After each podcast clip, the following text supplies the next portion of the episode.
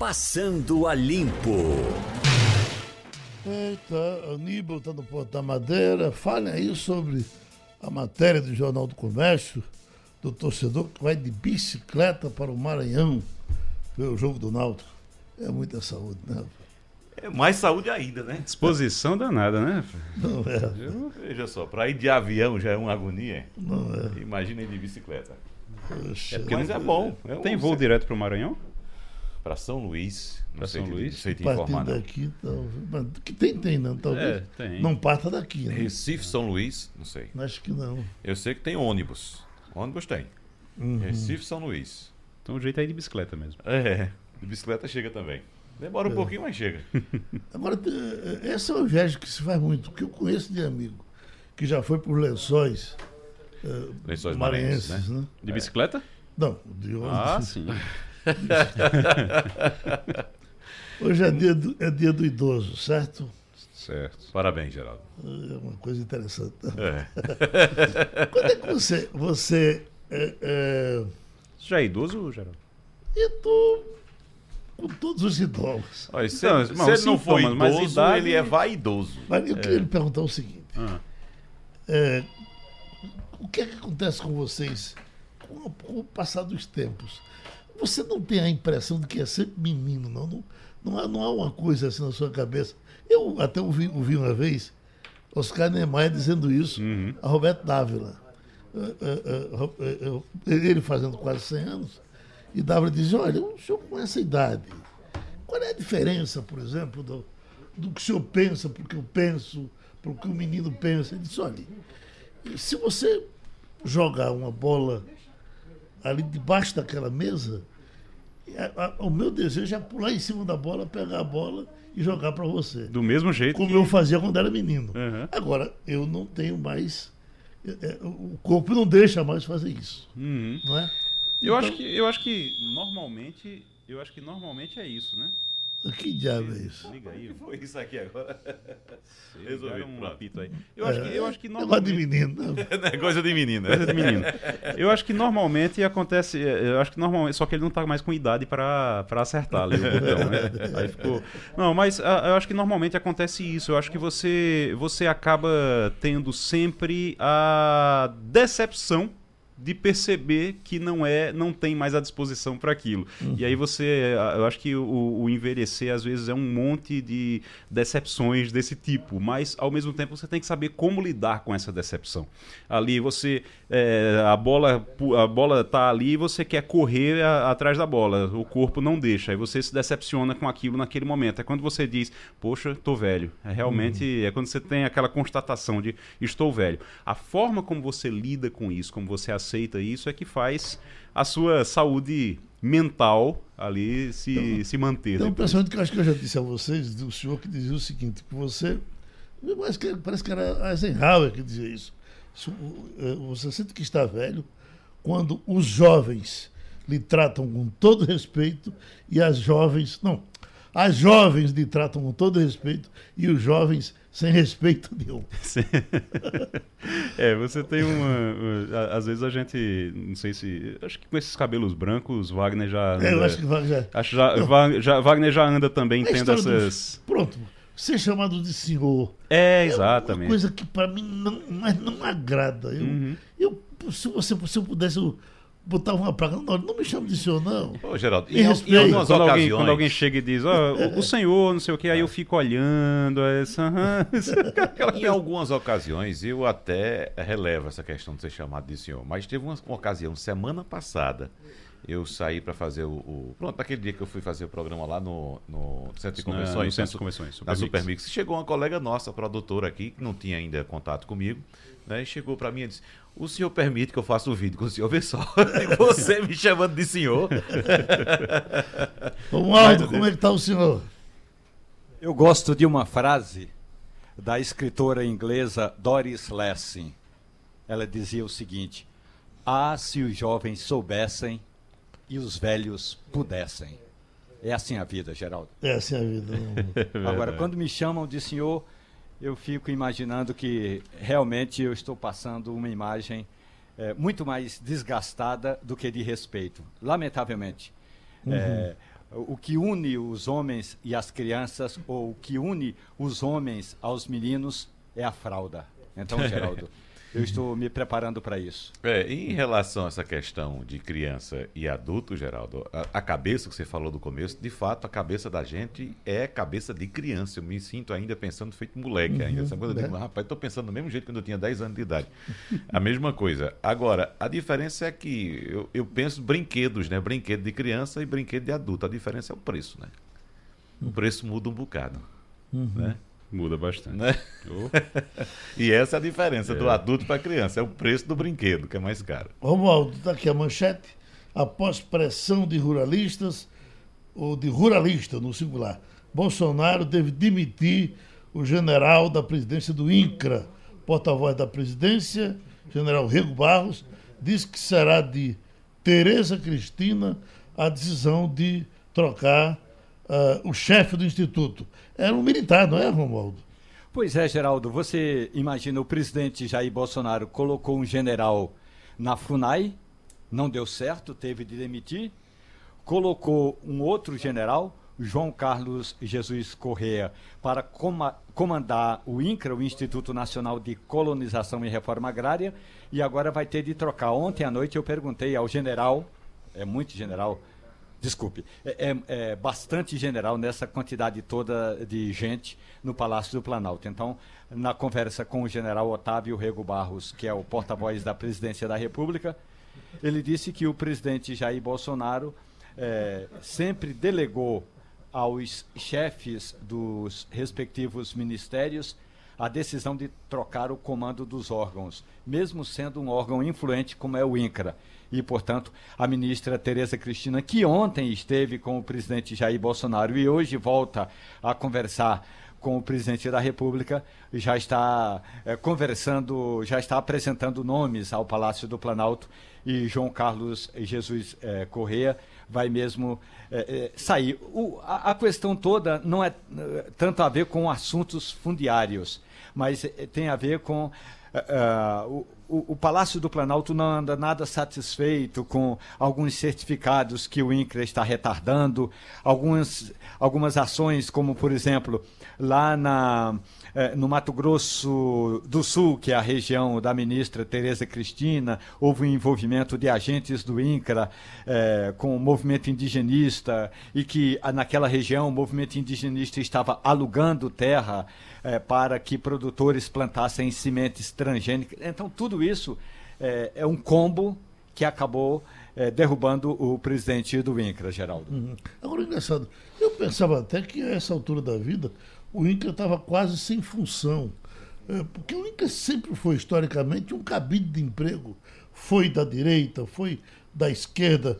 Agora, na gestão Lula, botaram mais cinco ou seis ou oito procuradores do INCRA aqui nesse prédio, ali perto do Náutico, uhum. que em geral só vivia parado, porque o pessoal fazia movimento ali da frente. Até as casas de junto foram desvalorizadas por causa daquilo. Uh, nós conhecemos amigos nossos aí, cinco ou seis, e o Roberto Freire foi um deles, procurador do INCRA, não sei mais, procura, parece que Maurílio foi procurador do INCRA, doutor Arraes foi do INCRA, é, tudo dá, dá para notar que tinha gente demais no INCRA já naquele tempo, né? Talvez fosse agora uma hora de dar uma diminuída nele, não? Tem um detalhe, Geraldo, que na época em que havia uma pressão muito grande dos movimentos sociais, incluindo a Pastoral da Terra, da Igreja Católica, e o MST, o Movimento dos Trabalhadores Rurais Sem Terra, fazendo pressão é, por desapropriações de, de terras, o INCRA tinha muita função. Com o passar do tempo, essa luta foi, digamos, arrefecida, deixada de lado. Os movimentos sociais estão mais na moita, na tocaia, esperando uma oportunidade para dar um bote. Então o INCRA tem menos função. Agora, ainda tem muita função porque tem muita terra pública e aí o INCRA cuida justamente das questões das terras públicas, então o INCRA é, ainda administra muita terra pública no país e tem que continuar administrando o processo todo de desapropriação de áreas rurais para fins de reforma agrária, que embora esteja bem devagar, mas ainda tem muita função. Geraldo, a questão é que como não tem muita visibilidade a ação do INCRA, não quer dizer que o Instituto não esteja atuando. Está trabalhando bastante. Eu estive eh, no Instituto eh, três semanas atrás, justamente para acompanhar um dos processos de desapropriação da, da reforma agrária, que está completando 20 anos agora, que é na Fazenda Sarandi, lá no Rio Grande do Sul. E o INCRA tem lá uma papelada, vários processos em andamento, estão andando os processos, só não tem toda aquela pressão do MST e da Pastoral da Terra aqui em Brasília é, pela desapropriação dessas áreas, Geraldo. Estou te pedindo aqui, uh, Igor, hum. uh, para repercutir a entrevista do deputado Felipe Rigoni, uh, onde o mesmo diz, numa reunião com o presidente do PSB, não podemos deixar esse governo dar certo. Bom, eh, se isso é uma coisa muito séria. Bom, o que eles dizem isso a 3 por 4 é que você tem uma oposição que trabalha para o governo não dar certo e um governo que trabalha para dar certo e a oposição ficar no vazio, tem sido assim. Essa é uma prática da oposição a vida toda, Geraldo. Sempre foi assim. É, sempre foi assim. Sempre a, a oposição lutou para o governo atual não dar certo. E uhum. você for puxando os exemplos aí, todos, por exemplo, é, o que fizeram para, por exemplo, Michel Temer não dar certo não foi brincadeira, né? Então, tentaram atrapalhar de qualquer forma. Que... Os, o que os políticos de Caruaru fizeram para que a 232 não saísse, Uhum. A duplicação sim, sim, era uma loucura. Sim. Rapaz, uhum. na época, olha... Como é que você vai pensar um negócio desse? Se o cara é meu deputado, é da minha cidade, e eu fico vendo ele lá, olha, inventava um negócio, que tinham tirado uma pedra dali e botado lá, que era para não sair. Na época da, pra, da, Entrava na justiça, fazia confusão, e isso aconteceu com o BR-104 depois também. Uh, tem trecho da BR-104 que até hoje não foi terminado. Não foi por isso, porque esses trechos acabaram é, sendo concluídos depois, os trechos que, que, em que houve essa reclamação reclamação, mas atrasou muito na época também, porque tudo acontecia e aí quando acontecia os deputados que os políticos que eram de oposição corriam para lá para reclamar para tentar atrasar. Eu só queria é, assim eu não estou encontrando essa declaração do Felipe Rigoni e me surpreende porque o Felipe Rigoni, ele é, ele chegou a ser punido no PSB porque votou favorável ao governo. Então, Felipe Rigoni para quem tá não suspenso, né? É, ele está suspenso, inclusive. Felipe Rigoni, para quem é. não, para quem não lembra, é aquele deputado que ele é deficiente visual, é, ele é do PSB, foi suspenso pelo PSB porque votou a favor da reforma da previdência e essa é uma declaração que, sinceramente, eu não sei. Talvez o Romualdo possa dar uma luz aí, mas eu não, não, não sei se essa declaração. Confesso que não conheço é de Felipe essa Rigoni, não. do deputado é, Rigoni. Agora, ontem, o que ele me disse foi o seguinte: que está procurando sim uma legenda que aceite, que o aceite como parlamentar e que não deixe ou que não coloque na cara dele um cabresto. É. Lembrando que Rigoni, ele é do Estado do Espírito Santo. Ele foi um dos parlamentares que votou a favor da reforma da Previdência e disse que agora, quando chegar ao Congresso, na à Câmara dos Deputados, a chamada PEC paralela, que é a proposta que trata da reforma da Previdência de servidores estaduais e municipais, vai votar a favor novamente porque ele sempre foi a favor da reforma. Uhum. E não diz que não vai aceitar o cabresto colocado pelo presidente do PSB.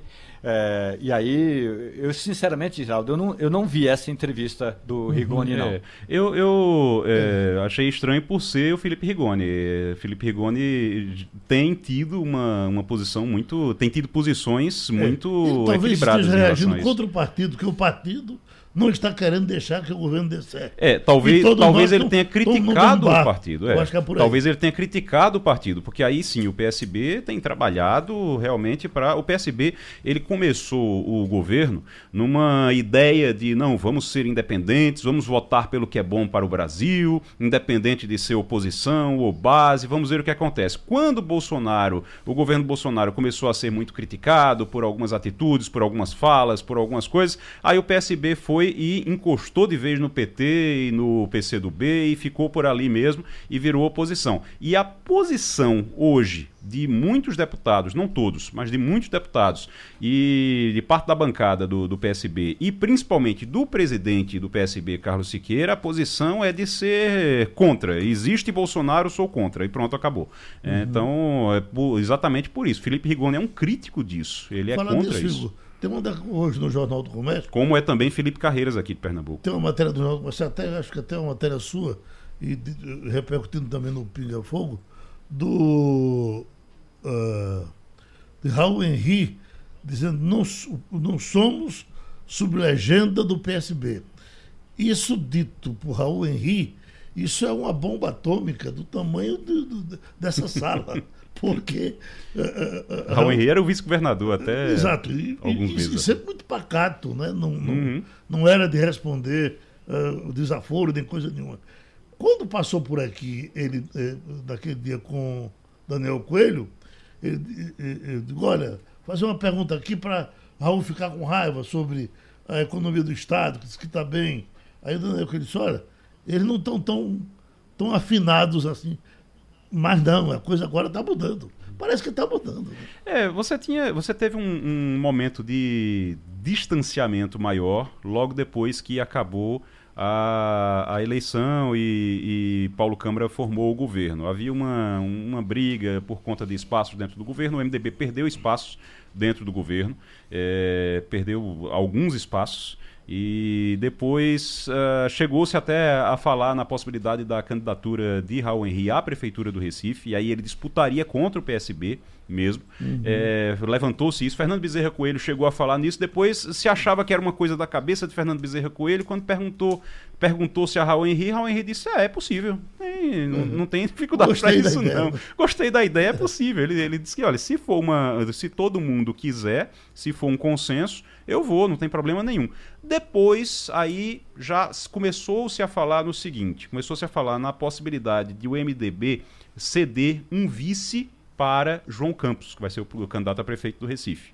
Andar e aí, e Murilo, inclusive. Murilo né? Cavalcante. E aí isso deu uma essa desse distanciamento parou, deu uma arrefecida, fizeram, foram lá para casa de Jarbas Vasconcelos. E apareceu a declaração de Jarbas a favor de, de João Campos, né? Exatamente. Aqui... Aí foram para casa de Jarbas Vasconcelos, teve um almoço lá hum. e ficou tudo bem, tudo tranquilo. Deixaram Raul desarmado. É, né? deixaram Raul desarmado e uhum. Fernando Bezerra principalmente. Não, não tanto Raul, mas principalmente Fernando Bezerra.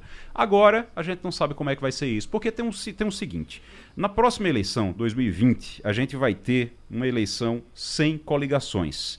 Sem coligações, o que deve acontecer é que você tem um grupo de candidatos a vereador que eles vão querer uma cabeça, eles vão querer um candidato a prefeito. E não dá para o MDB, por exemplo, se coligar com o PSB uhum. nas, na, na, na, proporcional. Então, os vereadores, os candidatos a vereador, eles não vão poder ficar coligados. Como não vão ficar coligados, também um não vai aproveitar o voto do outro. Então, o MDB precisa de um candidato a prefeito, o PT precisa de um candidato a prefeito, o PCdoB precisa de um candidato a prefeito. É o que os vereadores querem. Não é o que, não é o que vai acontecer para todos, uhum. mas é o que os vereadores querem. Por isso que existe essa pressão para que Raul seja candidato, para que Marília seja candidata no PT, Existe uma pressão para que tenha candidato no PSD, tenha candidato é, no Democratas. Todos estão é, querendo aí, estão fazendo essa pressão para serem candidatos. Agora, se vai ter alguém disposto realmente a, a disputar, aí é outra história. O doutor Bartolomeu Bueno já está na linha aí para conversar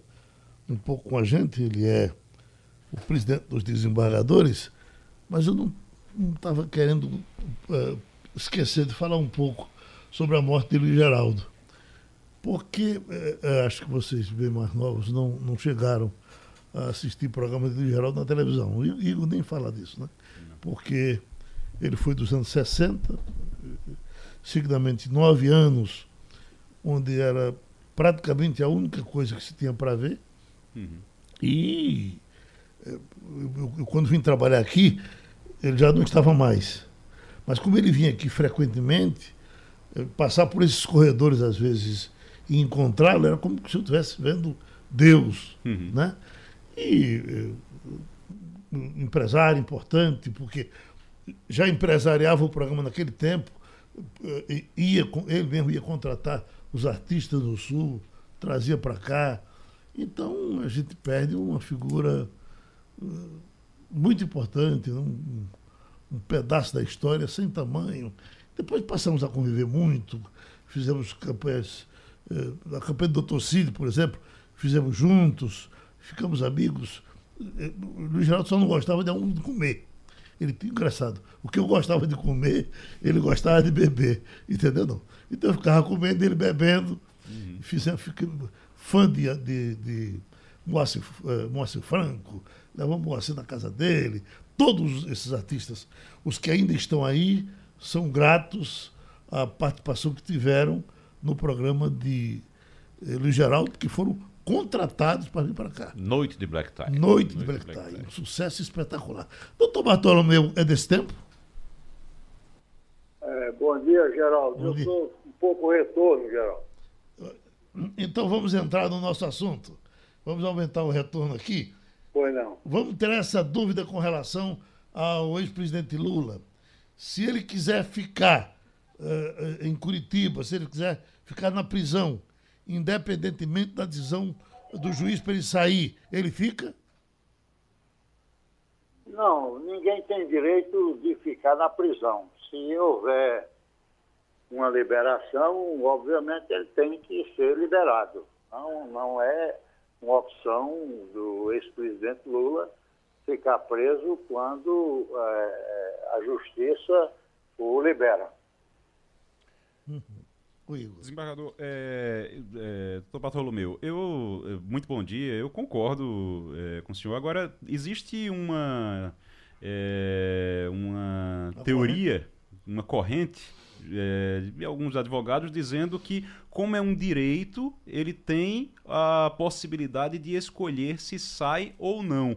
Eu, eu inclusive, venho dizendo isso aqui, muita gente que chega e pergunta, pode sair, não pode sair? Eu digo, ó, que eu saiba, ele, ele tem que sair. Se for determinado que ele saia, ele tem que sair. Ele está lá sob. Ele está lá, ele existe um custo para que ele esteja lá, e a partir do momento que a justiça diz que ele pode sair, ele não pode eh, ficar lá e dizer, eu quero ficar preso.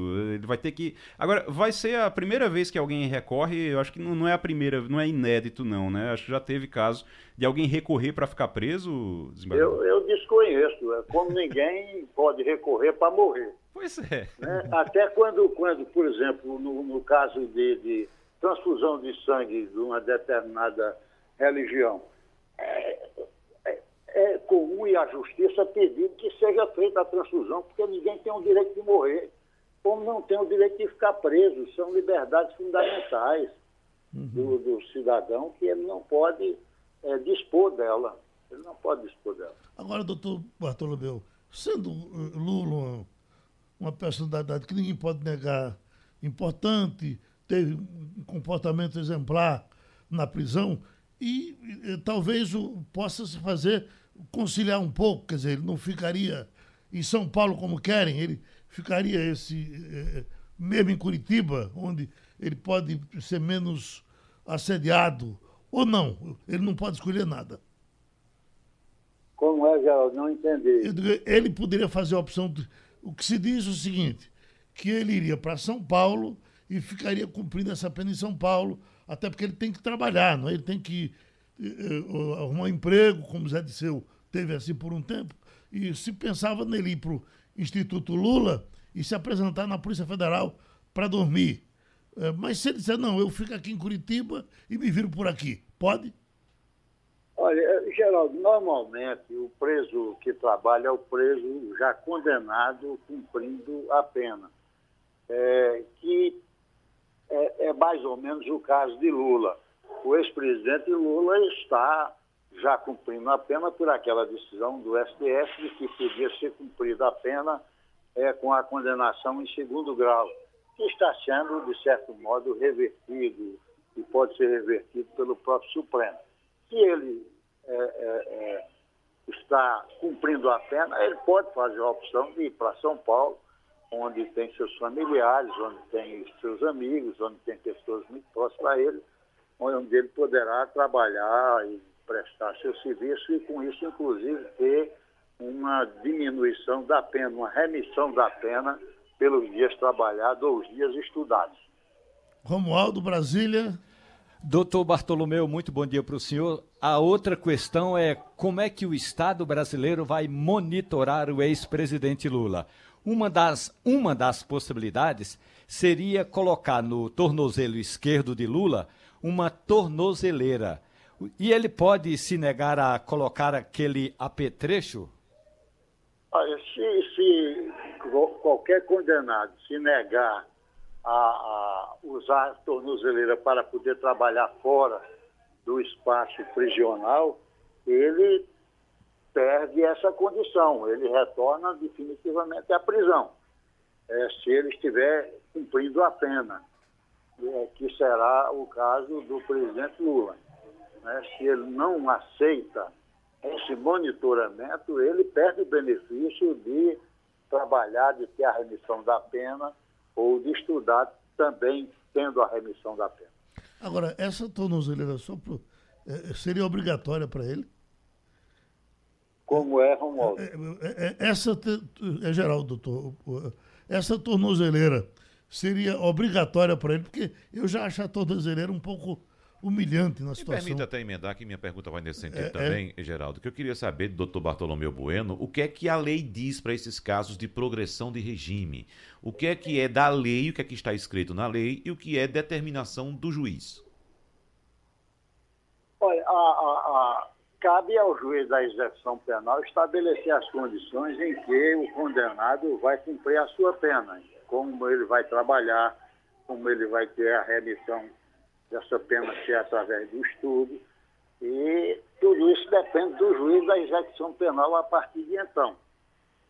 E a, inclusive a projeção do regime, né? obedecido aquelas condições de tempo de cumprimento de pena, de bom comportamento carcerário, é, o parecer é, é, é favorável é, da, da, do, da comissão que trata disso, e, enfim, a decisão do juiz da execução penal. Doutor, doutor é, só para tirar uma dúvida, ainda em relação à tornozeleira, a juíza, a Carolina, Carolina que é a, a que vai decidir isso, ela é obrigada a determinar que seja feito o monitoramento por tornozeleira, ela tem que colocar isso, ou ela pode dizer, não, não, não precisa ter tornozeleira? Não, não, não, não, é, não é obrigatório. Se, uhum. se o, o, o réu oferece outras condições de garantia de cumprimento, de retorno a, a, ao estabelecimento penal, quando assim determinado, de comparecer perante o juiz, quando determinado o juiz da secção penal, não, há, não é necessário que seja é, colocada a tornozeleira, ou seja, não é obrigatório que seja colocada a tornozeleira. Uhum. A tornozeleira é um mecanismo, como tantos outros mecanismos que podem ser utilizados para que o réu possa cumprir a sua pena, ter essa pena monitorada e ter acompanhado o cumprimento da pena pelo juiz da execução penal. Mas não há qualquer obrigatoriedade que seja usada a tornozeleira. Pronto, a gente agradece ao presidente dos desembargadores, Bartolomeu Bueno, que passou a limpo aqui com a gente. Deixa eu dar só uma, uma mensagenzinha que está chegando aqui de Guilherme de Boa Viagem, Geraldo, confirmando que tem voo direto sim para São Luís do Maranhão. Exatamente. São dois voos por dia, um às, segundo o Guilherme, um às 14h30, outro às 23h15. Então, o, o nosso André Luiz teve o trabalho até de ligar pelo Isso. telefone. Muito obrigado também. Mas aqui então, os... a gente quer errar e não pode, né? Exatamente. os, os alvirrubros que quiserem passar um fim de semana e curtir uma, uma, uma festa e são dois título, voos. São dois voos, são pode dois... se programar aí para São Luís. Olha aí. Uh, não, só em relação ainda à tornozeleira, a minha pergunta é porque eh, foi por, pelo seguinte: se Lula, se, a, se for determinado que ele tem que usar a tornozeleira e ele se recusar a usar a tornozeleira, ele pode continuar preso. Então, se para evitar essa, essa estratégia, é muito provável que a juíza diga não. Então, não vai ter tornozeleira, não precisa de tornozeleira, vá para casa. Eu só acho, na posição dele, meio chocante. A tornozeleira. Eu, talvez eu fizesse a opção. Não, eu prefiro ficar preso do que sair por aí. Até porque. Com esse badalo. Olha, sinceramente, eu acho que não vão determinar a tornozeleira para ele. É, não, Não vão vão. exatamente para ele, porque ele eu- não ter a possibilidade de negar. É uma figura pública conhecida, todo mundo sabe. É. Imagina, Exato. Lula vai sair aqui no meio da rua sozinho. Precisa de uma Não tornozeleira para. não tem condições de sair, É. não precisa, né? Olha, hoje é dia do vereador. Está aqui Paulo Muniz de Sanaró dizendo isso, que é também o político menos compreendido pela população. É o. É porque é o que fica mais próximo. Ou mais, né? Porque o ideal era que ele não ganhasse dinheiro e a população aceita pagar a vereador, né? A, a TV eh, Bandeirantes fez ontem uma matéria sobre vereador no Brasil todo. É uma farra. É muito É, dinheiro. A questão, uma É a questão não é o que paga ao vereador, né, Geraldo? A questão é o que a gente paga ao Poder Legislativo Municipal. Porque no entorno do vereador tem quantos funcionários ali, né? Tem gabinete, tem câmaras municipais que dão carro para o vereador, né? Fora outros custos de telefone, alimentação, entendeu? O repórter Caruaru, Caruaru, Caruaru tem 350 mil habitantes, pouco mais de 350 mil habitantes, gasta um milhão por mês com a Câmara de Vereadores. Uhum, olha, 12 milhões de reais por ano. estava chamando a atenção que teve um caso de- desse tipo de exceção e tem até um passo a passo aqui, onde eles estão dizendo, a primeira pergunta, entenda em quatro pontos o que está em jogo após uma recusa de Lula. Lula pode se recusar a sair da cadeia? Aí diz que não, que é uma decisão da justiça. Ah, há precedente de presos que não quiseram sair? Suzane von Richthofen. Uhum. No caso seria Lula e Suzane, Suzane von Richthofen. No caso de Uma Suzane von companhia Richthofen. desgraçada, né? É, no caso de Suzane, no caso, no caso de Suzane von Richthofen, ela dizia que se sentia mais segura dentro da cadeia. Ela alegou que se sentia mais segura dentro da cadeia do que fora. Tinha medo da reação das pessoas na rua e aí pediu para ficar dentro. Mas aí é onde está. É isso que precisa ser deixado bem claro. Não é simplesmente como Lula fez por, ó, é uma questão de é, é, como é que qual foi a expressão que ele usou? Que ele disse que não, não, não vai sair, que não, não, não quer sair, é, porque não quer, porque quer ser inocentado. Não é assim. No caso de Suzane, Suzane von Richthofen, ela foi para o juiz de execuções penais e disse: seu juiz, é o seguinte, olha, eu sei que o senhor mandou eu sair, mas eu queria pedir para ficar. Porque lá fora eu tenho medo. Aqui dentro eu me sinto mais segura. O senhor deixa eu ficar. Foi desse jeito com Suzane von Richthofen. Lula não. Lula bateu, de- deu um murro na mesa e disse: Eu quero ficar aqui e acabou. Não é assim que funciona. É, é- é a mesma atitude de quando ele foi preso. Né? Quando ele foi Porque preso, ele disse ele que não queria que ir não ser preso. preso. Não ia É. ser preso e fez aquele carnaval todinho, fez comício, fez tudo e, e- e depois foi que foi convencido que ele deveria se entregar, que foi até uma gentileza que a, que a, a- a polícia fez naquela ocasião. Esperar ele decidir a hora, né? Pois é, exatamente. Doutor Thales Castro, é cientista político, especialista em relações internacionais.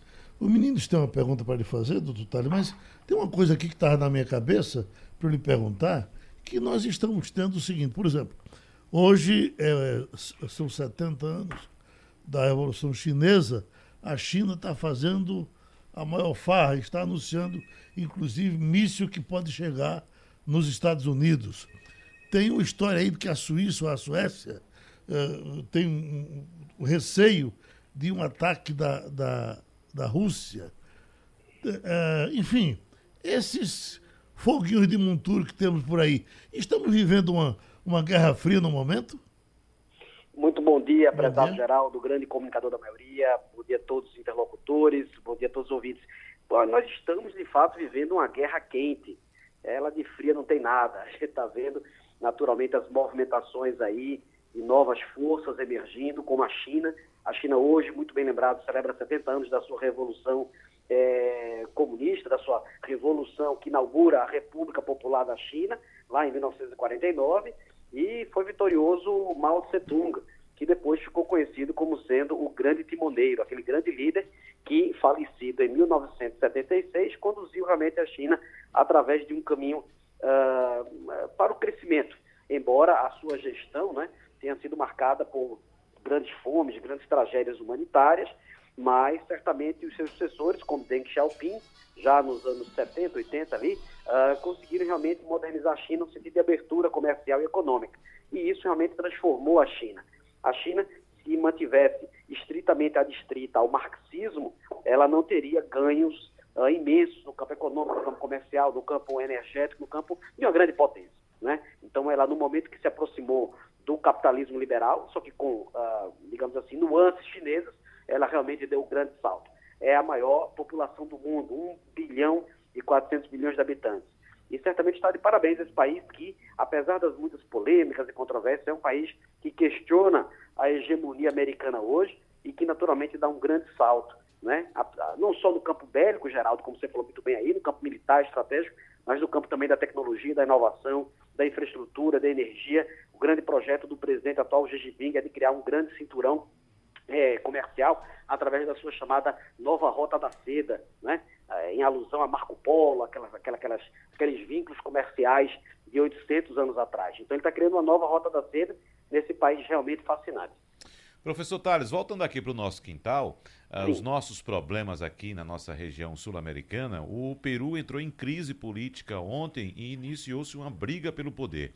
O, o presidente do país, Martim Vizcarra, anunciou no início da noite de ontem que dissolveu o Congresso e convocou novas eleições após sofrer uma derrota no parlamento. E em retaliação, o Congresso, que é controlado pela oposição, aprovou a suspensão temporária por um ano do presidente Biscarra por incapacidade moral, moral. e nomeou como presidente interino a vice-presidente do parlamento, Mercedes Araós. É, a gente vira e mexe, a gente tem que voltar no tempo aqui na América Latina, não é, professor?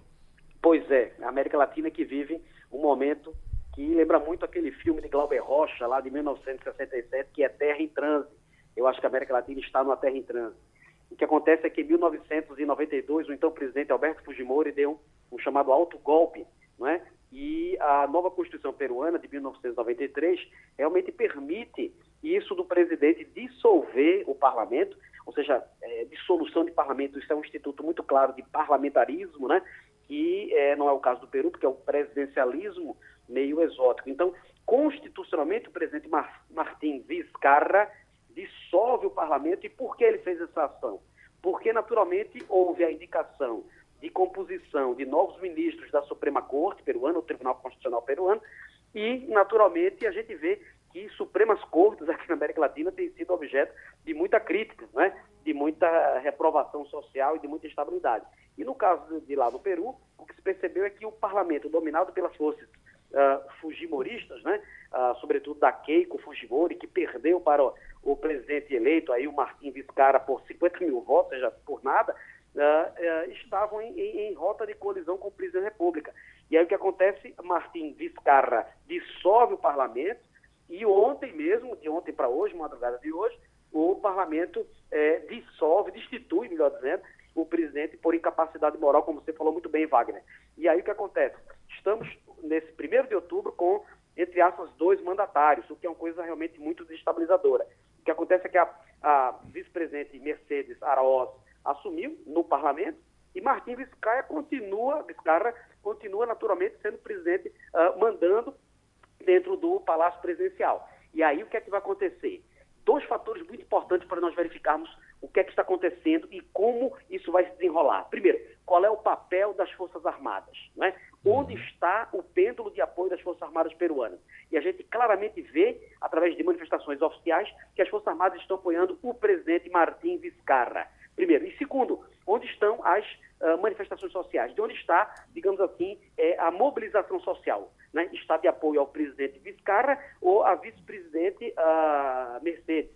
E aí, certamente, a resposta também é muito clara. Manifestações em várias cidades do Peru hoje mostram que o povo está do lado do presidente Martim Vizcarra, porque a, o lema dele tem sido de combate à corrupção. Não nos esqueçamos que o ex-presidente Alan Garcia cometeu suicídio uh, em abril, maio agora desse ano. Não nos esqueçamos que existe uma lava-jato uh, no Peru que investiga as conexões é, tenebrosas aí de grandes empreiteiras brasileiras.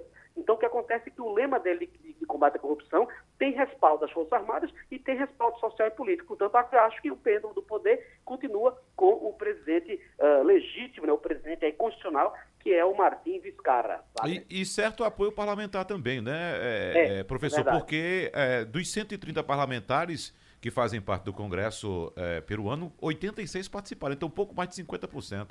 Isso. Né? É Romualdo verdade, de Souza. Muito bem lembrado, Wagner. É exatamente isso. Também esse, esse elemento aí da, da, das vozes do parlamento também são importantes para nós detectarmos aí é, da, da, da, sobrevida, digamos assim, do presidente Vizcarra. E ao que a gente tem visto, realmente ele continua presidente e essa, esse empossamento da vice que rompeu com ele, acredito que não tenha legalidade, não tenha respaldo constitucional.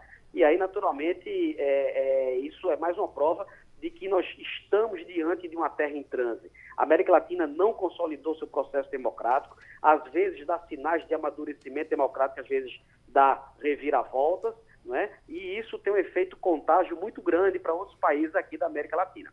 Romualdo? Professor Thales Castro, muito bom dia para o senhor.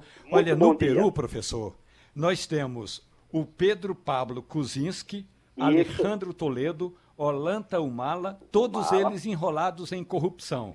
Outro é ex-presidente, o quarto, Alan Garcia, que se matou também por envolvido em corrupção. O senhor diria que a Lava Jato do Peru é mais resistente, é mais consistente, tem mais apoio do que a Lava Jato brasileira? Eu acho que ela é mais consistente, mais profunda, mais incisiva. Com relação ao apoio, é, eu acredito que também temos apoio aqui no âmbito das ruas, no âmbito das manifestações, mesmo os passados mais de cinco anos da Lava Jato, que foi estabelecida lá em 2014. Então, no que tange ao apoio social, acho que a gente vê paralelos. Mas no que tange ao alcance jurídico, a incisão né, do tecido necrosado da corrupção institucionalizada, eu acho que lá realmente foi mais a fundo. Porque vários ex-presidentes, você falou muito bem, Romualdo, uh, o Alejandro Toledo, o Malo Anta, todos eles realmente uh, ou cumprindo prisão ou em processo final aí de responsabilidade é, criminal. E o Alan Garcia, como falei também, realmente cometendo é, é, tristemente aí um suicídio, né, nesse maio aí desse ano. Então, realmente lá parece-me que o corte foi profundo e que naturalmente o próprio PPK, né, o Pedro Pablo Kuczynski, ele foi empichado, né, ele foi destituído do poder, né? Então, realmente, ah, parece que lá as instituições jurídicas estão cumprindo um papel extremamente incisivo na preservação da ordem pública e da moralidade. A gente agradece ao professor Thales Castro. Gilmar Mendes atende o pedido de Flávio Bolsonaro e determina suspensão do caso Queiroz. Romualdo de Souza, esse Gilmar Mendes é uma parada dura não é? Olha, Geraldo, o ministro do Supremo tem toda a razão. O Supremo Tribunal Federal, por meio do presidente do STF, Dias Toffoli, já havia determinado a suspensão dessas investigações. Mas aí o Ministério Público lá do Rio de Janeiro resolveu dar andamento ainda assim. Ou seja, como diz Gilmar Mendes, tem horas que esses meninos da PGR, da Procuradoria-Geral da República e do Ministério Público em particular, eles passam por cima da lei ou querem ser mais importantes que a lei. Palavras dos, do ministro Gilmar Mendes. Vamos lembrar do processo. No ano passado, começou uma investigação do Ministério Público do Rio de Janeiro contra o então deputado estadual Flávio Bolsonaro, filho do atual presidente Jair Bolsonaro. Naquele processo envolvia o então motorista de Flávio, o Fabrício Queiroz. Aí, Flávio tornou-se senador da República, ele próprio, os. Oi. Vamos nós aqui. Caiu a caiu a conexão aí com o Romualdo, mas é, eu concordo com o Romualdo, é, Geraldo, e concordo com o Gilmar também, é, apesar de que concordar com o Gilmar Mendes meio que virou crime no Brasil, mas todo mundo é, cai em cima quando a gente concorda com Gilmar Mendes. Mas Gilmar Mendes é um garantista. Ele. Solta tudo, né? Ele é um garantista. Ele tá ali, ele diz: olha, a lei diz isso. Não cabe interpretação, não cabe. A lei diz isso. Se a lei diz isso, então eu vou decidir assim. É, o Romualdo tá certo, o Gilmar tá certo também. É, Agora, será que ele é assim para pobre e para rico? Né? Ô, ô, Geraldo, essa é questão pobres, aí. Os pobres, os pobres chegam pobre no STF. Chega no Supremo. O pobre chega no STF. Apesar de ter caído a conexão de Romualdo de Souza, ele conseguiu trazer o cerne da questão. A é. questão é o seguinte: o presidente do Supremo Tribunal Federal determinou a suspensão de todos os processos de investigação contra o, o senador Flávio Bolsonaro. E os promotores continuaram. É, continuaram. Então, o, o, senador fez o quê? A defesa do senador fez o quê? Entrou com um, um, um pedido no Supremo Tribunal Federal para que se parasse a, a, investigação. E o ministro Gilmar Mendes, e caiu o ministro Gilmar Mendes, ele viu lá, leu que estava escrito a determinação do presidente do Supremo e acabou. É, Romualdo está de volta? Pois não, Oi, Romualdo? Romualdo. É, e o processo começou justamente por causa daquela investigação de que Fabrício participava de um esquema chamado de rachadinha. Assessores do então deputado estadual recebiam o salário e devolviam parte do salário, e aí esse essa parte ou essa esse dízimo ia para conta do Fabrício que depois devolvia para o então deputado estadual. Essa é a alegação feita pelo Ministério Público lá no Rio de Janeiro. Quando o senador é, é, pede para que o processo venha para o Supremo Tribunal Federal, eles já sabia que o negócio poderia aqui demorar um, ou retardar um pouco mais. E foi o que fez Dias Toffoli. Então o Ministério Público do Rio de Janeiro não tinha que ter tocado o processo. Você pode até achar que é, pouca gente chega ao Supremo. É verdade. É bem verdade que a maioria dos processos é, não chega ao Supremo Tribunal Federal. Mas quem consegue chegar chega nessa com essa força toda. O Ministério Público do Rio de Janeiro não podia ter dado andamento e deu. Aqui tem. Juíza libera preso em flagrante por receio da lei de abuso de autoridade. A juíza Já? Nádia de Melo Landowski, E não é o primeiro caso, quarta vara de entorpecentes do Distrito Federal, onde já teve um juiz, né? Uhum. Teve também ela agora. Disse, e essa lei de, de abuso, ela parece que não, nem está valendo ainda, né? Ela, É. ela, ela, ela- É, como já existe um entendimento, como já existe um entendimento sobre isso, ninguém ninguém está querendo arriscar. Agora Então, o caso aqui foi derrubado.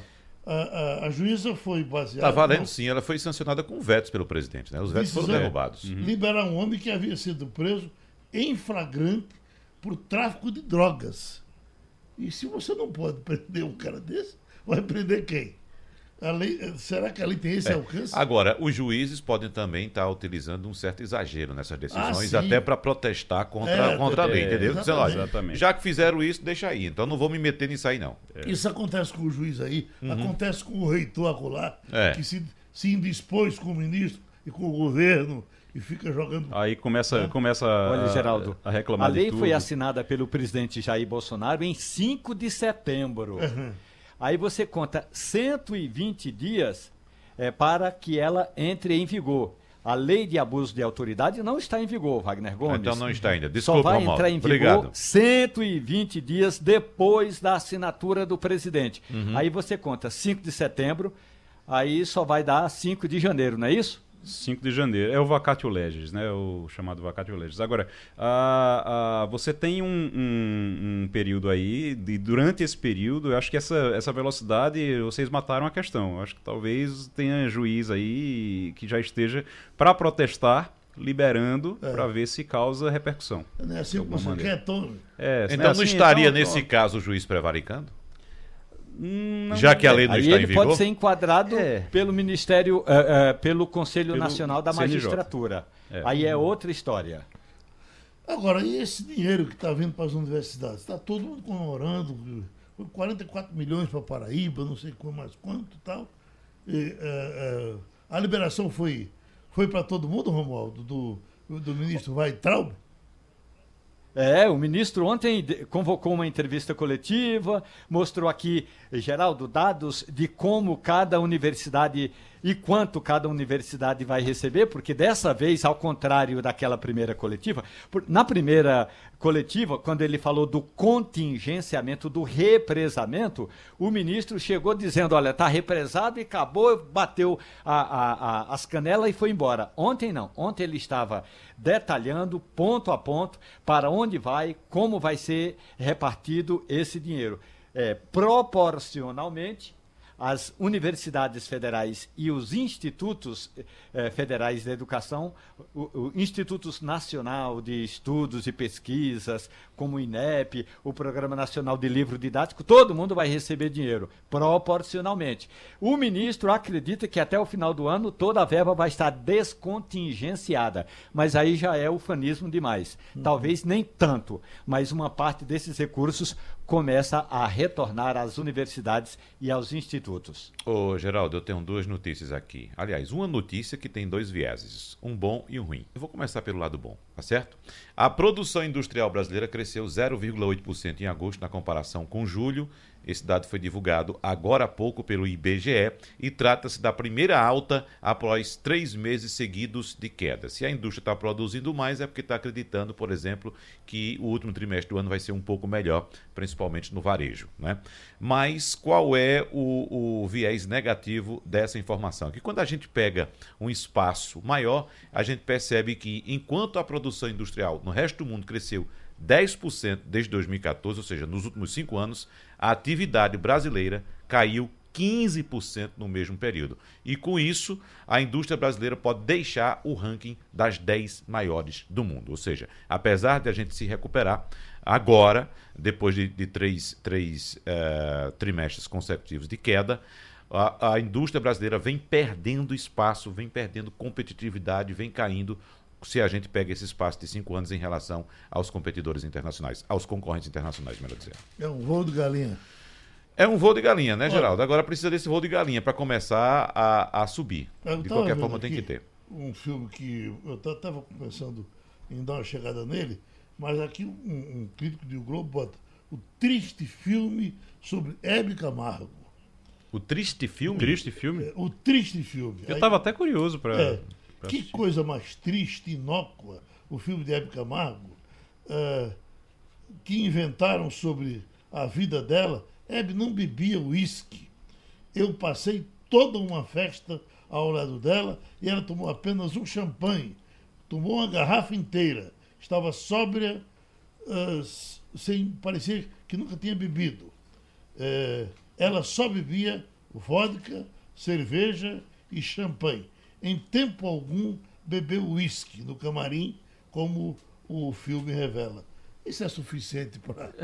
Olha, Esse cara é- está com tanta raiva. Olha, veja só. É, Bom, se ele disse que passou uma noite com ela, eu acho que ela, ela viveu muito mais do que uma noite, né? Não sei se talvez E em algum momento ela tenha bebido quem, isso. quem bebia vodka, champanhe, cerveja, certamente deve ter dado uma passadinha, pelo menos, na vida pelo uísque. Né? Pode isso. até não ter gostado e deixado depois, É, mas em algum momento deve ter passado. E sinceramente, É, sinceramente, numa se essa for é- a, se essa for a, a- se esse for o critério para as pessoas não assistirem o filme, pelo amor de Deus, né?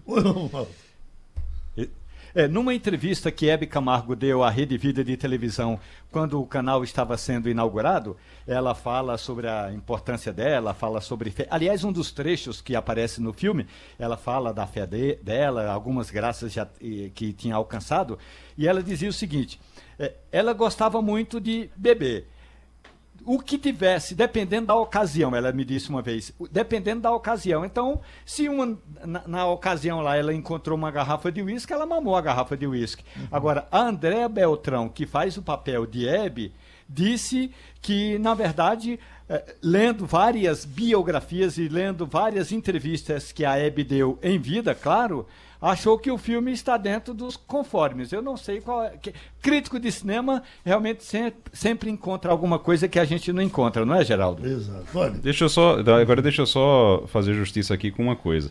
É, se- se não, ele só passou uma noite com ela? Não. A- a- essa declaração, não sei o, nome do, do autor aí do, do texto, Geraldo, mas pelo que eu estou vendo aqui é o filho dela, viu? é o filho, é? É o filho dela. Então o filho dela conhecia bem, né? Para poder, pra poder falar. Agora ele é o Marcelo Camargo. Marcelo Camargo, ver. é, que ele diz que ela não bebia uísque, mas também o que ele diz é que não bebia uísque e que não reconheceu a mãe no filme. É isso. Eu acho que não é ele mesmo, não. Será que é? Porque É. ela nunca bebeu, não gostava de beber uísque. Não foi a- o problema não é a interpretação de André Beltrão, mas alguns trechos que não são verdadeiros.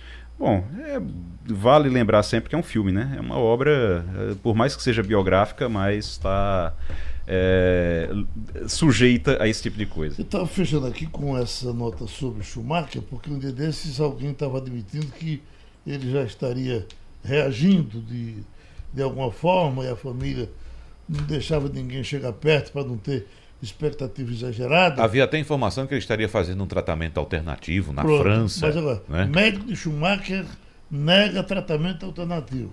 Não, nega tratamento e diz, não faço milagres. Então, no, no fim, ele diz que Schumacher está como sempre esteve Uhum. desde o começo, desde o acidente. Que coisa, né, rapaz? Difícil. Terminou o Passando a E Limpo. hoje tem. Passando a Limpo.